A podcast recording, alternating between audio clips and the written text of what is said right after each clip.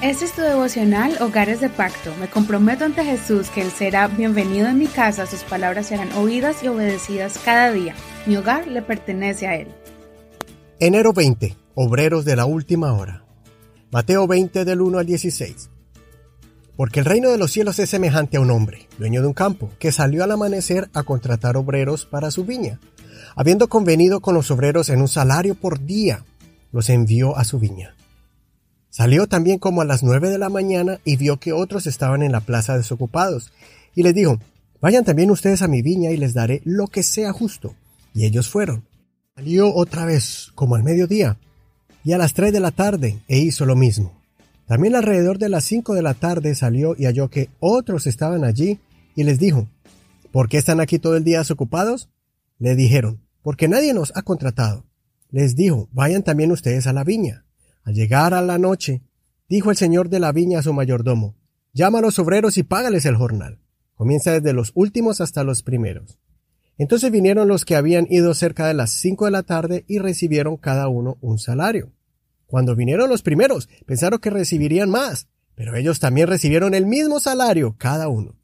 Al recibirlo, murmuraban contra el dueño del campo diciendo, estos últimos trabajaron una sola hora y los has hecho iguales a nosotros, que hemos soportado el peso y el calor del día. Pero él respondió y dijo a uno de ellos, Amigo, no te hago ninguna injusticia. ¿No conviniste conmigo en un salario para el día? Toma lo que es tuyo y vete. Pero quiero darle a este último como a ti.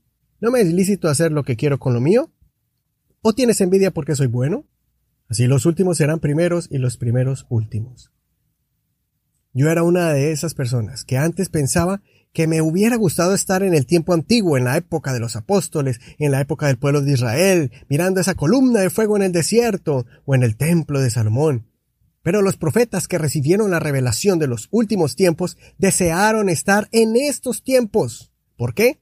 Porque ellos miraron en visiones algo grandioso, la manifestación humana del Señor a este mundo para limpiar los pecados de la humanidad, la oportunidad de ser llenos del Espíritu Santo a aquellos que, creyeran en el Mesías y la autoridad que Dios le daría a sus hijos sobre los planes maléficos de Satanás, los milagros que hizo Jesús y que también harían sus seguidores, su iglesia.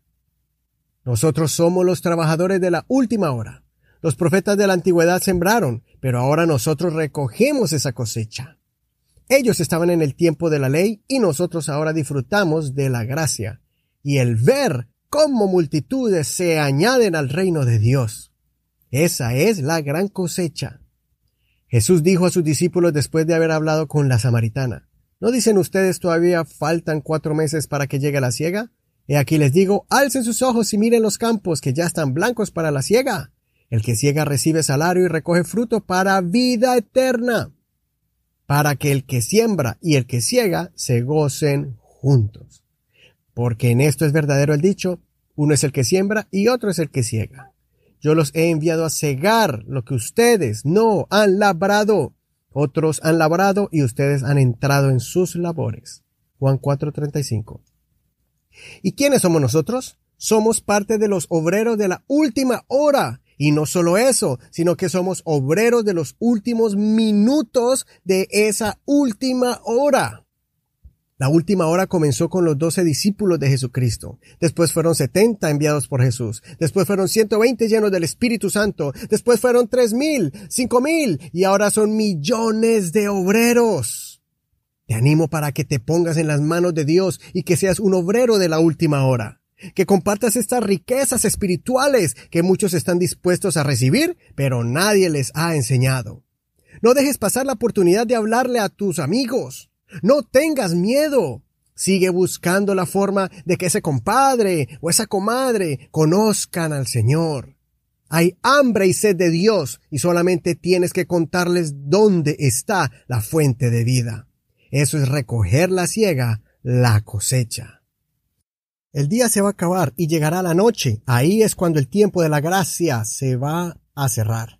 Mientras hay tiempo y fuerzas, hagamos la obra de Dios siendo luz en las tinieblas, en la escuela, en el grupo de amistad, en el trabajo, en el paradero, en tu casa, para que muchos entren al reino de los cielos por medio de la fe en el mensaje de las buenas noticias de Cristo Jesús. Consideremos, ¿estamos trabajando en la última hora en el campo del Señor? Que el Señor bendiga tu trabajo en su obra.